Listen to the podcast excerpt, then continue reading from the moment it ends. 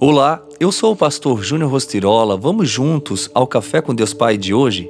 Permaneça no propósito. Na primavera, época em que os reis saíam para a guerra, Davi enviou para a batalha Joabe com os seus oficiais e todo o exército de Israel. Eles derrotaram os amonitas e cercaram Rabá, mas Davi permaneceu em Jerusalém. 2 Samuel 11:1.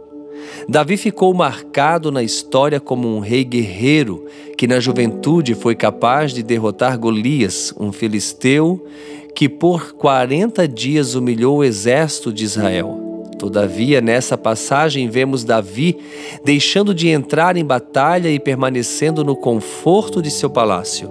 Esse ato desencadeou uma série de erros e desprazeres na vida do rei.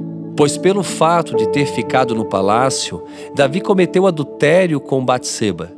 Na tentativa de ocultar seu erro, ele acaba enviando Urias, o marido de Batseba, para uma missão fadada ao fracasso no campo de batalha, resultando na morte de Urias, ampliando ainda mais os seus erros.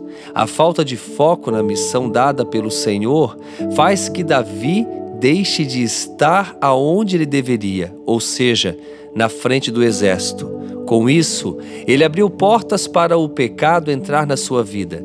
Para permanecermos focados, é necessário entender que não podemos parar sem propósito no meio do caminho, pois uma parada sem sentido pode nos levar a distrações e até mesmo ao pecado. Portanto, precisamos entender as estações e os ciclos da nossa vida para mantermos o coração alinhado com o coração de Deus.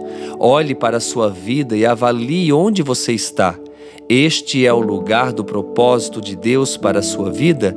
Você consegue perceber o cuidado de Deus com você ou está apenas caminhando sem direção?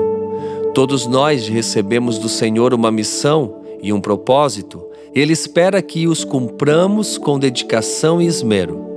Nesse sentido, é fundamental que estejamos dispostos, focados e alinhados com as promessas do Senhor para não nos afastarmos de Sua vontade.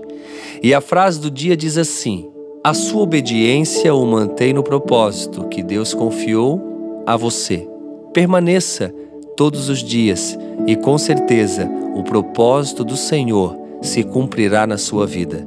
Fica aqui o meu abraço, o meu carinho, que você faça deste dia um dia incrível, cumprindo tudo aquilo que o Senhor pediu para cumprir, obedecendo em todo tempo e sempre estando conectado com Ele. Seguimos juntos, conectados no Café com Deus Pai e assim, com certeza, seremos melhores dia após dia.